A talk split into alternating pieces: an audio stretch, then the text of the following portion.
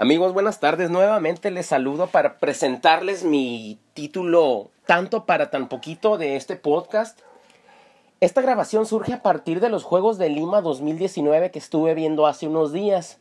Fíjense que me causó mucha curiosidad cómo ver la carrera femenil de 100 metros en donde las chicas corren 10 u 11 segundos. Fíjense que la ganadora cuando ya concluyó la carrera después de haber cruzado la meta inmediatamente, cuando sabe que ganó, detecta ese montón de emociones que le empiezan a surgir y tapa su rostro. Tapa su rostro porque las lágrimas se le dejaron ir.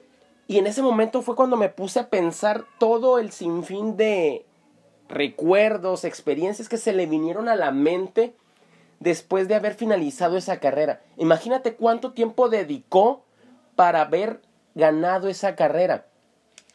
Fueron meses, años, lo más seguro es de que han sido años. Tú sabes que una carrera no se gana en una semana, menos de ese nivel. Si tú has competido ya sea en el fútbol, en el básquetbol, voleibol, en el box, en la lucha, taekwondo, no lo sé, tú te habrás dado cuenta que los entrenamientos son de alto rendimiento cuando ya estás en un nivel como ese. Tienes que sacrificar salidas, tienes que sacrificar botana, comidas que se te antojan, tienes que tener buenos hábitos de sueño, de descanso.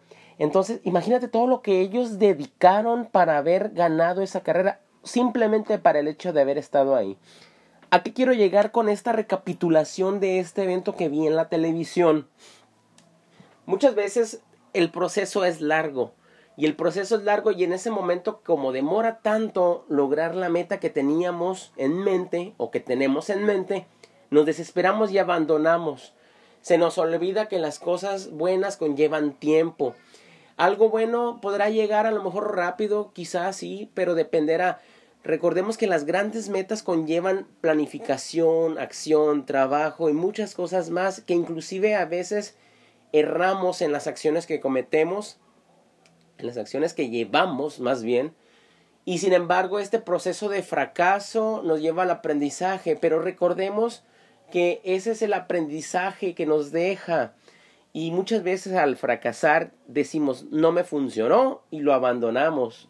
Entonces es ahí cuando pasamos a otra tarea porque pensamos que no lo hicimos bien. ¿Tú crees cuántas carreras esta chica tuvo que haber perdido o crees que iba invicta? No lo sé. El caso no es ese. Sin embargo, estamos casi seguros de que durante la trayectoria de cualquier deportista ha experimentado las derrotas. Sin embargo, recordemos que después de las derrotas, ¿qué procede? Un análisis. Un análisis en el cual veremos qué hicimos bien, qué no hicimos tan bien, para que en la siguiente ocasión lo hagamos de una manera preventiva y mejor.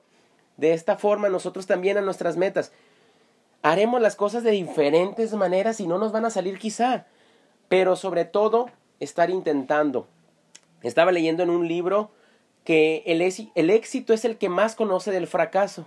Y sí es cierto, porque para llegar al éxito, cada quien tendrá su propia definición de éxito, pero para llegar a él, ¿cuántas veces no tuvimos que intentar? ¿Cuántas veces un bebé no tiene que caer para seguir caminando? ¿Cuántas veces cuando aprendiste a manejar un carro estándar, recuerda cuántas veces el carro se paró, incluso hasta en media calle, ¿no?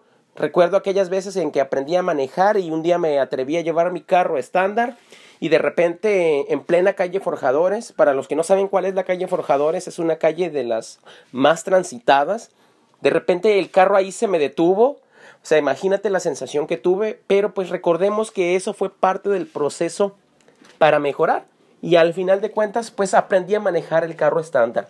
Ponte a recordar cuántas veces, si estuviste practicando fútbol, cuántas veces tuviste que tirar a la portería para poder hacer un buen gol al ángulo los que fueron karatecas o de taekwondo, ¿cuántas veces tuvieron que recibir fuertes golpes para que en un combate de pocos minutos pudieran traer esa medalla?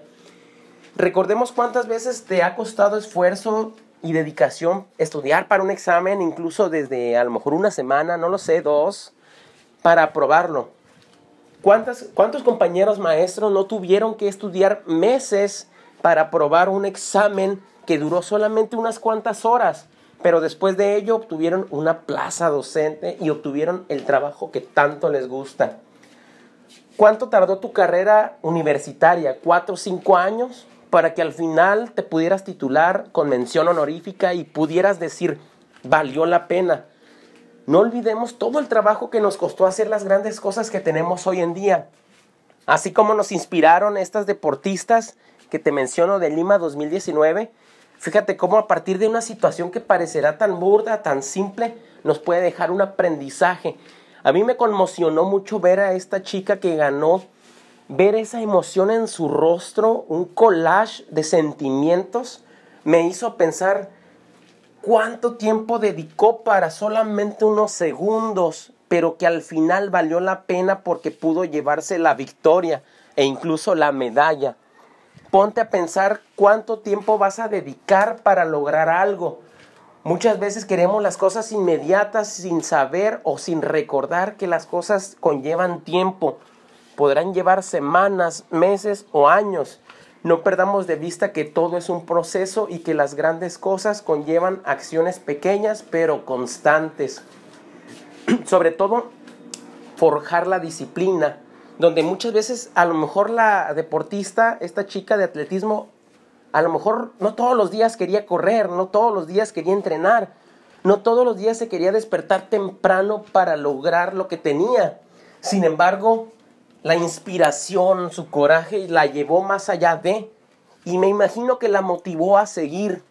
Muchas veces no vamos a querer hacer las cosas porque nos da flojera, y está bien, pero lo que no está bien es que esa sensación nos gane y dejar nuestra meta solamente por haberle hecho caso a la flojera, a la pereza o a lo que se te imagine que te impida hacer lo que tú tenías pensado o tus metas. Creo que la reflexión es muy clara.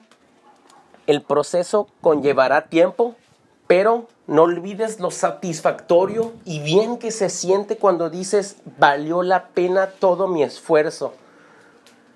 Es ahí cuando te das cuenta que puedes lograr grandes cosas que te propones y que te van a llevar gran parte, como te lo menciono, de tu tiempo, pero que tú vas a sentir un gran placer y satisfacción. Ojalá te haya gustado esta reflexión que se hizo a partir de un caso deportivo. A mí en lo particular me hizo ponerme nuevamente en sintonía con que las cosas conllevan un proceso, no olvidarlo y sobre todo no desesperarte, pero seguir haciendo las cosas. Ojalá que te haya gustado el capítulo. Revoluciona tu mente. Déjame tus comentarios en mi fanpage, Raúl Nieto. Ojalá que, que por ahí me puedas hacer una retroalimentación y compartir este mensaje. Próximamente te estaré compartiendo otros, otros temas de similar aspecto. Y recuerda que nadie más lo va a hacer por ti. Tú eres el único responsable de los cambios en tu vida. Recuerda, revoluciona tu mente. Gracias amigos, hasta pronto.